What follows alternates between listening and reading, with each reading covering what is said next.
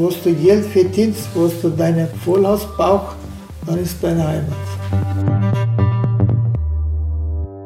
Ganz selten, wenn eine Hochzeit geht, höchstfalls einen Weißbier, dann mehr nicht mehr, weil heutzutage so fahren ist gefährlich.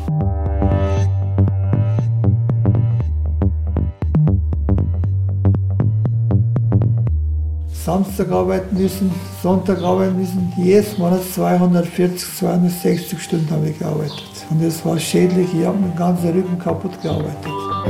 Prima Muslima. Wir reden mit.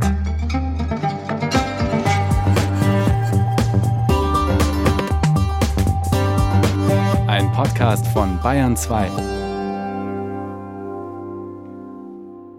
Hallo, Salam und Merhaba, ich bin Mary Kayikce und ihr hört die zweite Staffel von Prima Muslima, wir reden mit. Habt ihr schon mal was vom sogenannten Gastarbeiterabkommen zwischen Deutschland und der Türkei gehört? Das feiert dieses Jahr sein 60. Jubiläum.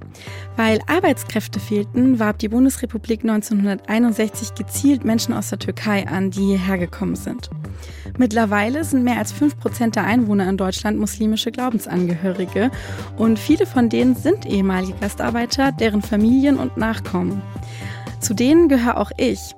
Mein Opa ist in den 70er Jahren nach Deutschland gekommen, um seiner Familie eine bessere Zukunft zu ermöglichen. Ich habe aber ehrlich gesagt nie mit ihm über diese Entscheidung gesprochen und auch nicht, wie es für ihn war, hierher zu kommen. Er ist auch nicht so ein gesprächiger Mensch. Deshalb bin ich für diese Folge von Stuttgart, wo ich wohne, nach Bayern gefahren, um dort mit Ahmed Konuk, den ich dort getroffen habe, über dieses Thema zu sprechen. Er ist 1970 als 13-Jähriger von seinen Eltern raufgeholt worden, wie er sagt. Seine Eltern haben in einer Textilfabrik in der Nähe von Deggendorf in Niederbayern gearbeitet und er selbst hat dann mit 15 eine Lehre in einer Autowerkstatt begonnen. Dort hat er dann 10 Jahre gearbeitet, später 33 Jahre bei BMW, erst in München als Schweißer und dann in Dingolfing. Jetzt ist er eigentlich schon in Rente, hilft aber trotzdem noch in der Tankstelle von seinem Sohn als Hausmeister aus und werkelt auch in seinem Haus und in seinem Garten die ganze Zeit herum und er hat sich hier echt richtig was aufgebaut. Für mich wirkt er nicht nur wie ein Bayer, er sieht auch aus wie ein Bayer, er ist ein Bayer und er will auch nicht von hier weg. Wieder Tee oder Wasser trinke und so alkoholisch trinke ich überhaupt nicht. Ganz selten, wenn ich mir Hochzeit geht, höchstfalls einen Weißbier, dann mehr nicht mehr, weil heutzutage so fahren ist gefährlich. Ah, okay. Der Führerschein weg ist dann. Also äh, trinkst du aus religiösen Gründen nicht oder? Nein, nicht wegen, äh, wegen des nicht, aber meine Mutter, mein Vater waren in Mekka. Mhm. Das ist meine Frau, die tut fünfmal am Tag beten. Mhm. Ah, okay. Und betest du auch? Nein, ich, ich mache es nicht weil ich komme nicht dazu, aber das, das wiegt mich immer, weil man, das wird schon langsam mal, das, dass da mal Bett gehst oder Mekka, Mekka rüber so fliegen, die, die sitzt mir immer Druck, weiß Frau. Mhm. Aber bist du religiös? Ja, ich glaube schon Gott Allah. Bist du religiös aufgewachsen? Nein, nicht, nicht so. Aber meine Oma, die war schon richtig Gläubige, die hat auch fünfmal gebetet am Tag. Mhm, aber deine Eltern nicht so? Mutter, da musste es auf Boden hier gehen, das hat dann Mutter nicht mehr geschafft wegen Knie. Mhm. Und dann hat sie den Stuhl draufgesetzt und dann hat mhm. Beten angefangen. Mhm. Ja, mein Vater war auch in der Mekka drüben. Okay. Der, der, hat auch ab und zu mal gebetet, ab und zu mal nicht, hat nicht Zeit gehabt. Vater. Mhm. Ja. Mm, du bist ja in der Türkei aufgewachsen. Ich bin in der Türkei aufgewachsen, ja. Und du hast erzählt, dass du richtig arm warst. Ja, war mal richtig arm. Mhm. Armes, armes Hund, gesagt, armes Deutsch, armes Türke. Ich meine, da waren ja viele Leute arm. Was genau meinst du mit arm? Also hattet ihr nur ähm, keinen Luxus oder? Nichts gehabt, kein Luxus, kein Urlaub, kein Geld. Wir haben nicht einmal Eier kaufen können. Erzähl mal, wie das so war damals. Also, woran kannst du dich noch erinnern? Also, ich bin immer auf Nacht im Markt gegangen. Wie nennt man das? Großmarkt. Bazar nennt man mir. Und da ist was die Leute, was Tisch runtergefallen ist. Und dann habe ich es aufgeklappt. Da haben wir zu Hause gewaschen und da haben wir das gegessen. Obstzeig, Paprika oder was, was wir halt gefunden haben. Und du hast ja auch erzählt, dass du gearbeitet hast als Kind. Was hast du da gemacht? Ich habe immer Straßenwirtschaft gemacht, Schuhe, Putzleute, Zeitung verkauft, sie mit Sesamring verkauft auf der Straße. Dann gibt es so Brötchen, wo man da Tomaten, Weißkäse, Paprika reinkommt. Da habe ich um äh, Baklava-Teller gehabt, die Auf dem um Kopf? auf dem Kopf und dann wieder Straße runtergegangen. Habe geschrien, frisch, frisch, frisch, frische Ware. Nichts mehr leisten können, nichts mehr. Hose, drei, viermal genäht, keine Schuhe, nichts angehabt. Wie alt warst du da, als du auf der Straße Sachen verkauft hast? Ja, so fünf, sechs, sieben Jahre schon. Ja. Schule haben das äh, reiche Leute, haben sie bestimmten Leute ausgesucht, nichts haben. Und dann haben sie Schuhe, Hose, Jacke, haben das hergeschickt zu uns dann. Und wann bist du nach Deutschland gekommen? 1970, das war September, Oktoberfest. München, damals war München Oktoberfest. Da hat mein Vater, Freund, die haben das uns Flughafen abgeholt, München, und gleich Oktoberfest im Rad. Ich habe geschaut, die jungen Kinder mit 16, 17 rauchen, trinken Bier, sowas. Wir haben nichts gesehen, nichts gehabt. Kein Alkohol, keine Zigarette, nichts geraucht. Ich habe noch nie geraucht, höchstfall drei Zigaretten bis jetzt. Wie war das damals für dich, als du das erste Mal nach Deutschland gekommen bist? War ganz schwer, ganz hart für mich. Nichts verstanden, überhaupt nichts. Wenn ich selber geredet habe, hat andere mich nicht verstanden. Wenn der andere mich angesprochen hat, habe ich nicht verstanden. Das war ein schwieriger Fall. Also du warst 15, als du gekommen bist, oder? 14, 14, ja, 13, 14 war ich. Mit 15, eineinhalb Jahre Schule ist gegangen bin ich. Und dann habe ich Lehrstelle gefunden. Also ich wollte eigentlich wissen, wieso bist du nach Deutschland gekommen? Also wie kam es dazu, dass du überhaupt auf die Idee gekommen bist, jetzt nach Deutschland zu kommen? Also erst war meine Mutter in Deutschland und dann hat es ein Jahr fast gedauert, bis der Vater aufgeholt hat. Und dann auch später, dann zwei, drei Jahre später, haben sie dann uns draufgeholt. Mit meinem Bruder. Aber wie kam es denn dazu, dass die hierher gekommen sind? Weil wir nichts gehabt haben. Mein Vater wollte Wohnung kaufen, ein bisschen Geld und dann wieder abhauen, wieder zurückgehen. Aber das Wurden die eingeladen oder kanntet ihr jemanden, der hier gewohnt hat und der gesagt hat, ihr könnt kommen oder seid ihr einfach in den Zug gesprungen und Ja, seid, habt das, gedacht, also meine Mutter ist mit Zug, Zug ist raufgekommen. also deine Mutter ist als erstes alleine Ja, hergekommen. die, waren, die hat mit Frauen Wohnheim gewohnt. Nur die Frauen waren drin. Mhm, Das ist ja eigentlich schon untypisch, oder? Dass deine Mama ihre Kinder alleine gelassen hat und als Frau hierher gekommen ist. Wir haben nötig gehabt, haben wir nichts gehabt. Oma hat uns geschaut, die haben da uns immer Geld geschickt, 150 D-Mark. Wir haben Essen kaufen können. Das Damals ja. hat man nicht so viel verdient, 400 Mark, 500 Mark damals vor, vor 70er Jahrgang oder 69er, 71er Jahrgang. Wann hast du angefangen hier zu arbeiten? Mit 15. Ausbildung habe ich gemacht, dreieinhalb Jahre gelernt, Kfz-Mechaniker. Kfz-Mechaniker gemacht. Und da war ich bei Mercedes zehn Jahre beschäftigt, Kfz-Mechaniker. Wir haben es gehalten. Also wir haben, wir haben es. Und die anderen, die Deutsche, andere, die haben sie ausgestellt. Wie sie es ausgelernt haben, die haben sie es ausgestellt. Und wir haben es behalten in der Firma. Weil du gut gearbeitet Ja. hast. Das heißt, du hast gar nicht wie die normalen ähm, Gastarbeiter in der Fabrik oder so gearbeitet, du hast eine richtige Ausbildung gemacht. Samstag arbeiten müssen, Sonntag arbeiten müssen. Jedes Monat 240, 260 Stunden habe ich gearbeitet.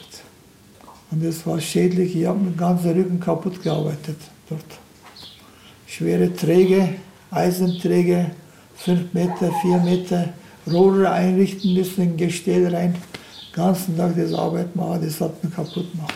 Und Warum hast du dir keine andere Arbeit gesucht? Dann habe ich äh, geschaut, immer ab und zu mal freigenommen, bin ich zum BMW. Damals haben sie keine Leute gebraucht, BMW. Und dann auf einmal hat es geklappt.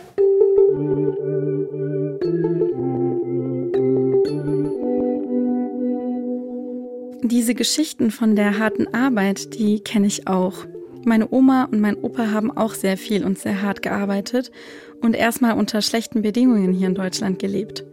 Ich merke an meinen Großeltern, dass sie schneller gealtert sind als die Großeltern von anderen Kindern, mit denen ich aufgewachsen bin.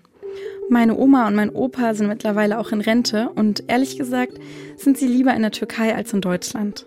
Sie hatten das Gefühl, hier nie richtig angenommen worden zu sein und mussten so viel arbeiten, dass sie auch so gut wie nichts von der Kultur oder von den schönen Seiten von diesem Land mitbekommen haben. Es gab keinen Deutschkurs und ich erinnere mich noch daran, wie jemand an die Fassade von unserem Haus die Worte Deutschland in Deutschen, Ausländer raus gesprüht hatte, als ich noch ein Kind war. Ich war damals gerade dabei, lesen zu lernen und habe an diesen Worten lesen geübt, als ich noch gar nicht verstanden habe, was sie überhaupt bedeuten. Wenn mein Opa und meine Oma von Heimat sprechen, dann meinen sie die Türkei. Und wenn sie hier sind in Deutschland, dann nur, weil ihre Kinder und Enkelkinder hier leben und Deutschland meinen, wenn sie von Heimat sprechen. Erzähl mal, wo fühlst du dich eigentlich zu Hause? Also, Türkei ist sehr schön. Schönes Land. Aber Dauer, Dauer möchte ich nicht leben, weil ich vertrage die Hitze nicht. Und hier ist schon angenehm, lieber kalt als warm. ich habe zwei, äh, zwei Pass habe ich gehabt, türkisch und deutsch. Es möchte entscheiden, haben sie so ein neues Gesetz gebracht, 2000, entweder Türk sein oder Deutsch. Ich habe gesagt, ich bin, kann jederzeit türkischen Konsulat holen. Türkisch. Aber habe es nicht geholt und dann habe ich abgeben müssen. Türkische, na, Deutsch habe ich abgeben müssen, türkische behalten und dann ein Jahr später habe ich nochmal beantragt. Jetzt haben wir nur deutsche Staatsbürger. Mhm. Meine Frau, meine Kinder. Nur der, meine, meine Schwiegertochter, die hat, glaube ich, die hat selbst schon beantragt, Deutsch, die hat türkische. Und das heißt, du fühlst dich hier in Deutschland eigentlich mehr zu Hause als in der Türkei? Ja ich bin hier gewachsen. Wenn du 50 Jahre, 51, 52 Jahre in Deutschland lebst, dann ist das Heimat hier. Türkei ist Urlaub machen sehr schön, mhm. wirklich. Aber für Dauer, das Hitze vertragt nicht. Mein Vater ist in Deutschland gestorben, meine Mutter ist in Deutschland gestorben. Sind die auch hier begraben? Nein, alle beide. Wir haben eine Sterbeurkunde gehabt mit dem Flugzeug nach Afyon.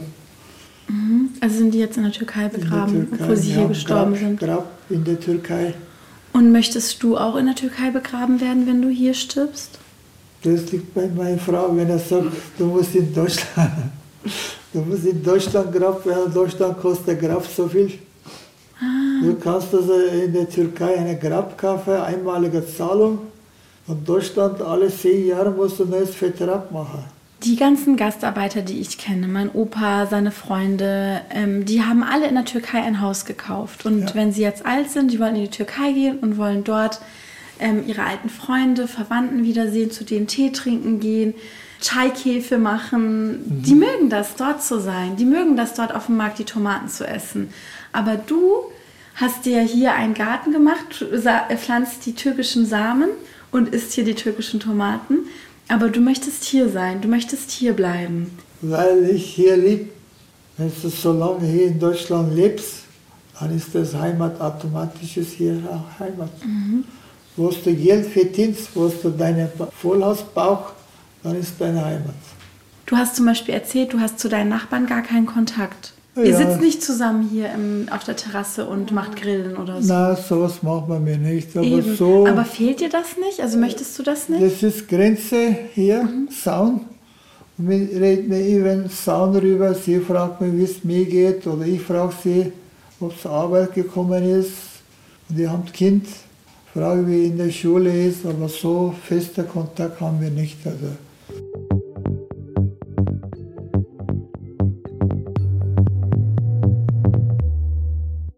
Einer von Ahmeds Söhnen hat eine Behinderung, was einer der Hauptgründe dafür ist, warum er hier in Deutschland bleiben möchte. Er sagt, dass es seinem Sohn hier besser geht. Aber ich habe den Eindruck, ihn hält noch viel mehr hier. Er hat ein riesiges Haus, das endlich abbezahlt ist, einen riesigen Garten, drei Enkelkinder, die quasi ums Eck wohnen und 100 Kanarienvögel in einem Gewächshaus. Er hat hier Freunde und seine Nachbarn. Und ich glaube, er liebt es, in Deggendorf zu sein. Seine Augen strahlen, wenn er von diesem Ort spricht. Also ich muss echt sagen, ihr habt euch ja hier so ein schönes Leben auch aufgebaut. Das ist ein großes, ja. schönes Haus. Und ein sehr ich schöner, viel, großer Garten. viele Sachen erreicht, ja. was ich nicht denkt habe, nicht erreichen kann, aber mehr erreicht habe. Mhm. Denkst du, das hättest du auch woanders erreichen können? In der Türkei ist sowas nicht. Ich hätte nicht einmal eine Frau heiraten können. Ja, das stimmt aber. Eine Frau hättest du nicht heiraten können. Heute jede Frau möchte Goldarmreife, möchte fünf, sechs Stück. Halskette möchte jeder. Aber ich sehe bei deiner Frau keine Goldarmreifen.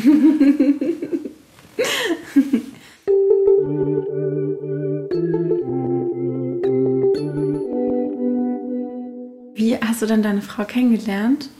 Ich habe meine Frau in der Hochzeit, türkische Hochzeit, kennengelernt. Also ihr wart auf einer Hochzeit und dort hast ja, du sie gesehen? sie hat lange Haare gehabt, ein schönes Bild, schöne Frau. Hast du schon Bilder gesehen? Ich habe die Bilder gesehen, sie ist wunderschön gewesen. Und da ist mit dem Mund das Wasser rausgekommen. Spaß muss sein. Ja, und dann da habe ich ein paar Mal gesehen in der Hochzeit. Damals war viel Hochzeit wegen Corona, da gibt es keine Hochzeit mehr, ist nirgends mehr. Mhm. Ja, und dann habe ich Bekannte gesagt, die sollen hingehen und fragen, die haben da mehr Kind, weiß. Mhm. Oder dein Vater, deine Mutter hat, haben sie mich kennt, weiß. Und dann hin und her, weißt du, wie es beitreten. Das mhm. geht nicht so schnell. Mhm. Es ist besser, wenn er zwei richtig kennenlernen. Und ähm, jetzt bist du ja in Rente, seit wann? Drei Jahre Alterszeit habe ich gehabt. Und jetzt bin ich drei Jahre schon in der Rente direkt. Aber du arbeitest immer noch? Immer noch, ja. Und warum? Also ich wollte schon, dass das Haus schon schnell wie möglich fertig ist. Dieses alte Möbel, alles zerrissen, alles kaputt ist. Und dann möchte man etwas Schönes kaufen. Küche möchte meine Frau, die alte Küche, schon haben wir 38 Jahre so alt wie meine Schwiegertochter Küche. Und was machst du jetzt gerade? Gerade heute habe ich auf Sie gewartet. Nein, nicht heute. Arbeiten. Arbeiten. Die Arbeit ist genug da. Ich fülle Getränke auf. Ich schaue, wenn was kaputt ist in der Werkstatt. Ach so, nein, also du arbeitest noch.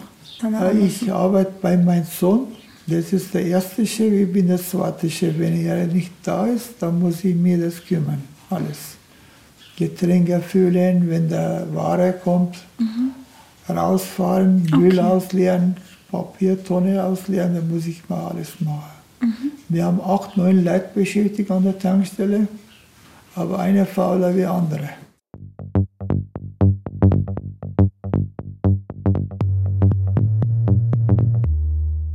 Mich hat es etwas irritiert, dass Ahmed gesagt hat, Deutsche seien fleißig und Türken eher faul. Das finde ich zu pauschal. Die Türken, die ich kenne, die sind so fleißig, dass sie arbeiten bis zum Umkippen. Türken, die sich hochgearbeitet haben aus Arbeiterhaushalten in akademische Berufe. Ein Beispiel, das sicher viele von euch kennen, ist der Schriftsteller Fededun Saim-Olo, der auch aus einer türkischen Gastarbeiterfamilie kommt. Ich kenne erfolgreiche und fleißige Türkinnen und Türken, die Polizisten sind, Anwälte, Kassierer und Friseure. Ich frage mich, warum Ahmed so ein negatives Bild von seinen Wurzeln hat. Vielleicht wurde er auch von anderen so gesehen, weil er Türke ist und hat das einfach übernommen. Das machen Menschen aus Minderheitengruppen manchmal, dass sie die Vorstellungen annehmen, die in Teilen der Mehrheitsgesellschaft vorherrschen. Konuk? Ben anladım da evin, evin gizli. Ha, merhaba Mehmet. Nasılsın iyi misin? İyiyim sağ ol Mehmet. Sen nasılsın? Tamam abi hadi görüşürüz. Hadi oğlum Mehmetciğim. So, hm. jetzt, jetzt fangen wir wieder nice auf ganz vorne. Nein, wir fangen jetzt nicht ganz vorne an.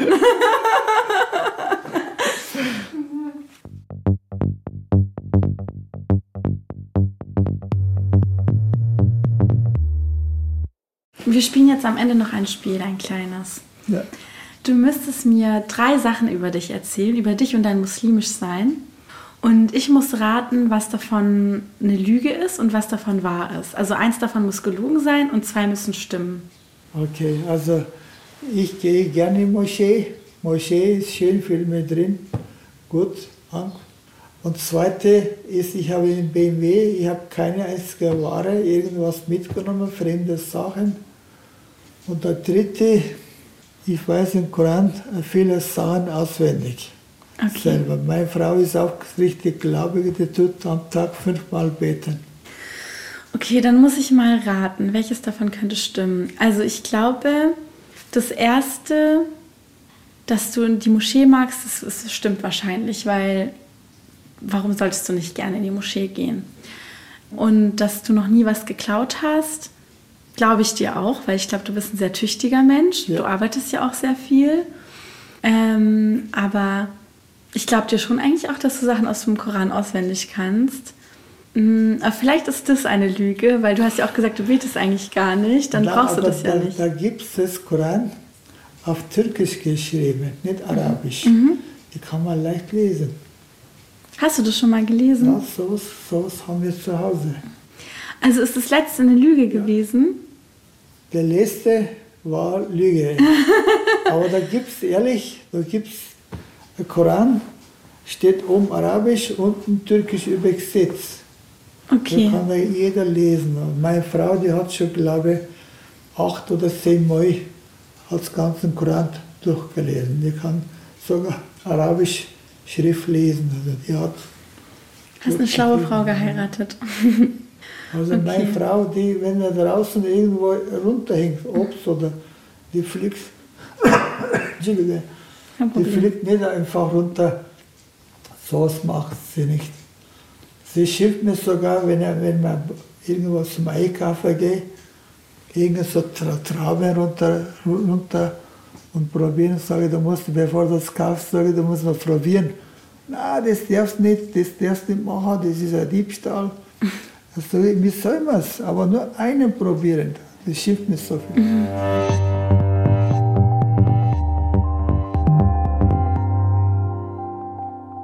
Ahmed ähm, Amjar Abel. Ich weiß nicht, was ich sagen soll. Vielen Dank für das Gespräch. Ich fand es sehr interessant, mit dir zu sprechen.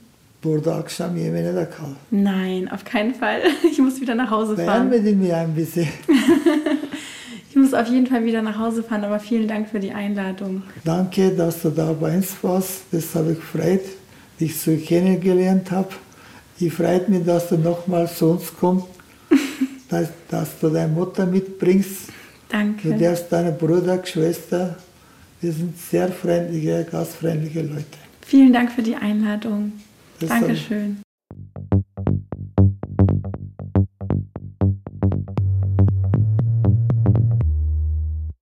Und wir sind mal wieder am Ende von einer Folge von Prima Muslima, wir reden mit. Heute haben wir wieder mal gesehen, dass nicht alle Muslime in Deutschland auch religiöse Muslime sind und trotzdem sehen sie sich selbst als Muslime und sie gehören genauso dazu. Wir sind wirklich so vielfältig und es macht Spaß, diese Vielfalt zu zeigen. Wenn ihr Feedback oder Fragen zu dieser Folge mit Ahmed habt oder zu dem Podcast allgemein, dann meldet euch gerne bei uns. Ich heiße auf Instagram Prima Muslima und wenn ihr kein Instagram habt, dann schreibt uns gerne eine E-Mail an religion.br.de.